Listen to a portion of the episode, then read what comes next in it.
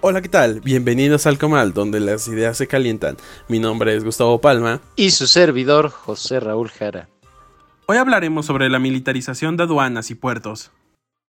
¿Por qué es importante? Sin duda alguna este es un tema muy importante por la trascendencia que tendrá al corto, mediano y largo plazo. Y tres áreas en las cuales tiene un impacto muy fuerte.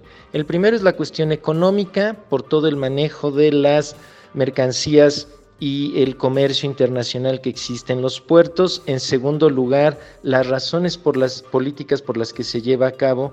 Y en tercer lugar, la cuestión legal, que implicaría una reforma estructural a cómo se venían dando las cosas en este sector. ¿Cómo es que se desarrolló? Ya desde diciembre del 2018, con la actual administración en el poder, la bancada de Morena en la Cámara de Diputados había abierto el debate de que se hiciera la reforma constitucional para que la Secretaría de Marina tuviera el completo control de los puertos y aduanas en el país. Tema que también resurgió en octubre, noviembre, diciembre del 2019 y que terminó desechándose por ahí de febrero del 2020. Con todos los sucesos que han acontecido de la pandemia y otros temas políticos, se desechó, no se tenía en claro cómo iba a proceder el gobierno federal en cuanto a esto, y el viernes 17 de julio de la semana pasada, el presidente anunció que la Marina tomaría el control de puertos y aduanas en el país. Eh, una decisión que tomó por sorpresa porque no se sabe a ciencia cierta hasta qué nivel va a llegar eh, esta decisión en, las aduanas y en los puertos, pues no hay una reforma eh, legal que haya antecedido esta decisión. Lo puede hacer por un decreto, sin embargo, no es algo que pueda operar así durante una gran cantidad de tiempo. ¿Qué derivó en la renuncia?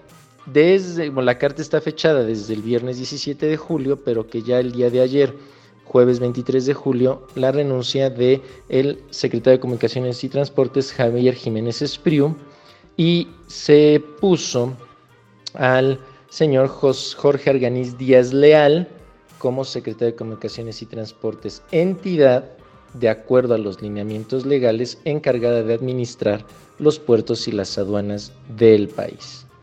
Eh, aquí hay que entender que es una cuestión donde de acuerdo al artículo 129 constitucional, las Fuerzas Armadas no pueden ejercer actividades fuera de las meras de índole militar, como es una administración que hasta el momento la Constitución considera civil.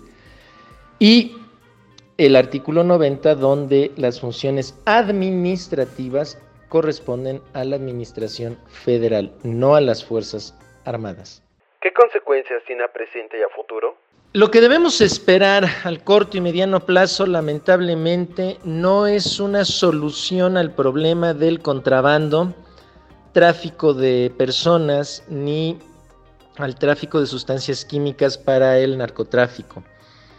Eh, porque lamentablemente, en el corto y mediano plazo va a venir un golpeteo político, un golpeteo legal innecesario que puede afectar el funcionamiento de las aduanas y los puertos. De entrada, la Marina Mercante ya ha amenazado con eh, frenar algunas de sus construcciones y obras en los puertos y no se entiende bien de qué forma se puede alentar el cambio en la estructura aduanal y el paso de las mercancías por el país, afectando al gobierno en el posible cobro de impuestos y, de productos que lleguen al país. ¿Qué deberíamos considerar? Lo que principalmente se debe de tomar en cuenta es que este tipo de decisiones deben de sumar a varios actores, el poder legislativo, en este caso la Marina Mercante, a, a verificar la cuestión de la administración federal, y que las razones por las cuales lo hace el presidente, si bien son justificadas, deben de tener un proceso en el cual no puede tomarse una decisión de manera unilateral. Eh, ahorita si empiezan a existir impugnaciones y, y, no se llega a un acuerdo inmediato del papel de la Marina en los puertos y las aduanas, pues se complica el trabajo y las decisiones para la solución de este tema. Esto fue todo por hoy. Nos vemos en el siguiente episodio. Mi nombre es Gustavo Palma. Y su servidor, José Raúl Jara. Recuerden seguir escuchando Alcomal, donde las ideas se calientan. Nos vemos en el siguiente episodio.